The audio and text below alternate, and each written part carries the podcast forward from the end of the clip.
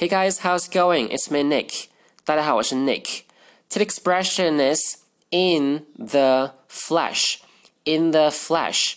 Flesh 意思是肉、肉体，所以 in the flesh 就表示本人、亲自或者是真人。好，来看例句。第一个，You wouldn't believe this. I met my idol 刘德华 in the flesh the other day. He even hugged me. 你肯定不会相信，前几天我见到我的偶像刘德华本人了， 他甚至还拥抱了我。第二个，I've heard a lot about you. I can't believe now you're standing in front of me in the flesh. I'm thrilled. 我听说过很多关于你的事儿，真不敢相信你现在就站在我面前，我好激动。和这个短语意思相近的还有一个短语 in person，意思是本人、亲自或者是当面。好，来看例句，第一个，I've heard that 刘德华 is coming here in person. Is that true?